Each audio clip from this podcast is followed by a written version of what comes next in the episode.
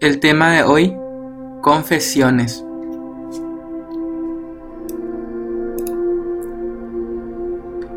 Hoy te quiero contar una hermosa reflexión que preparó Stanley Jones, un misionero evangélico, sobre la importancia de la confesión en nuestra disciplina espiritual.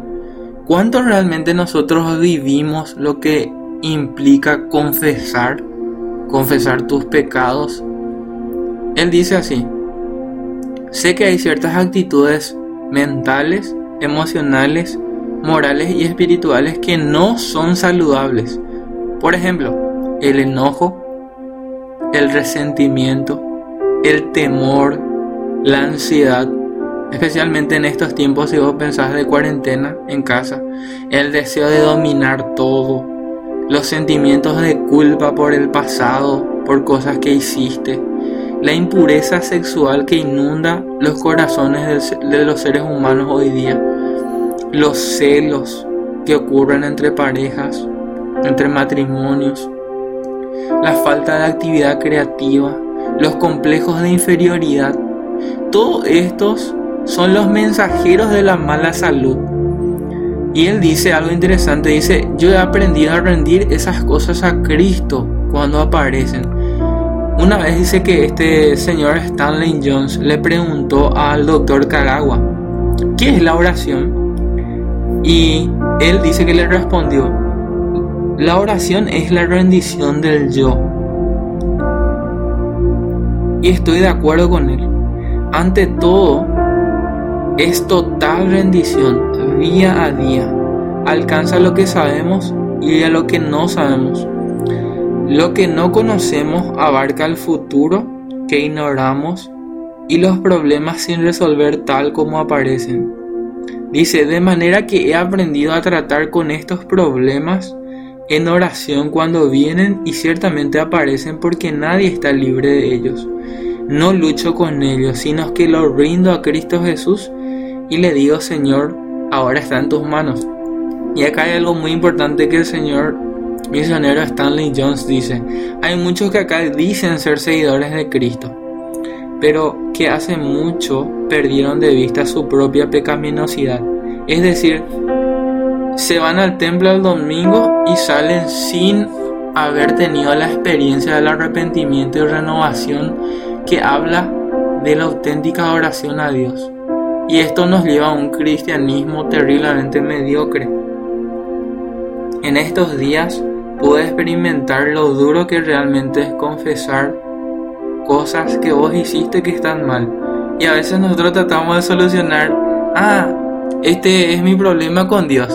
Señor, te pido perdón por esto, bla, bla, bla, y ya está. Pero no es así. Hay veces que hemos dañado a personas o otras personas están involucradas.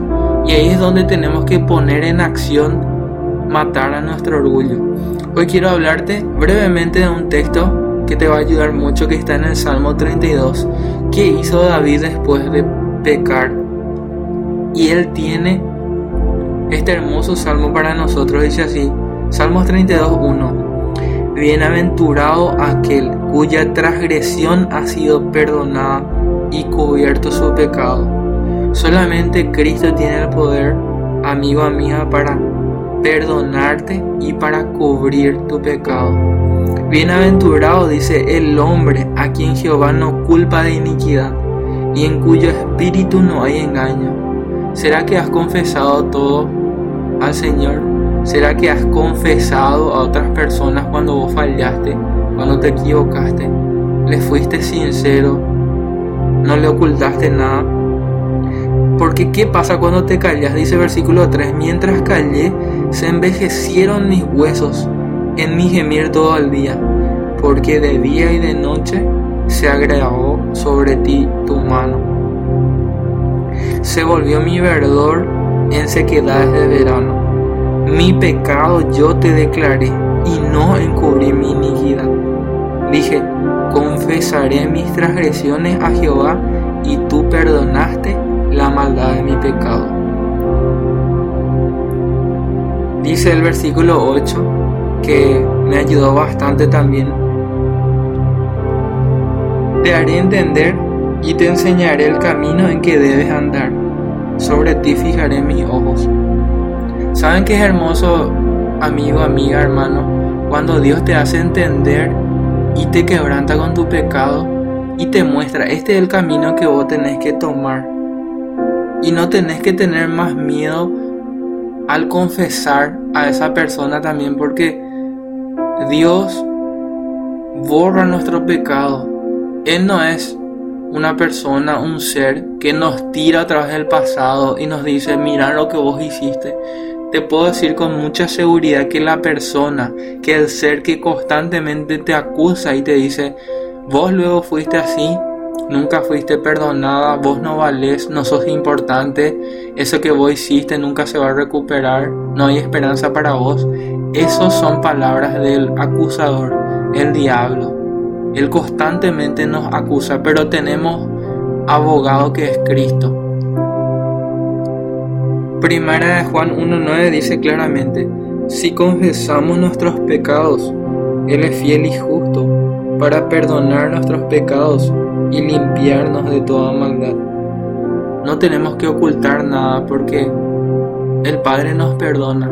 Así también nosotros tenemos que perdonar a, los que han fallado con nosotros y tenemos que practicar la confesión. Yo te animo a que veas qué cosas vos tenés que no dijiste a la persona, porque a veces queremos quedar que con Dios nomás hicimos, pero con la otra persona no. Y te aliento a que venzas al acusador y deje que el Espíritu Santo gobierne tu vida y corrija esas áreas que tenés que decir. Y le pidas perdón a esa persona y le digas, porque a la larga esa red de mentiras va a traer solamente maldición a tu vida. Así que aún estás a tiempo. Ocultar tu pecado no te va a traer ninguna bendición. El padre de la mentira es Satanás. Y esa mentira no va a hacer nada bueno en tu vida, solo va a empeorar las cosas.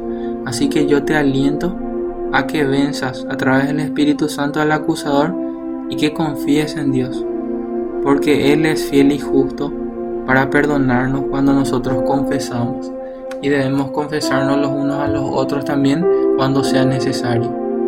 Si te ha gustado esta reflexión, te invito a que puedas compartir en algún grupo. Te habla Josías Romero desde el Chaco paraguayo. Bendiciones.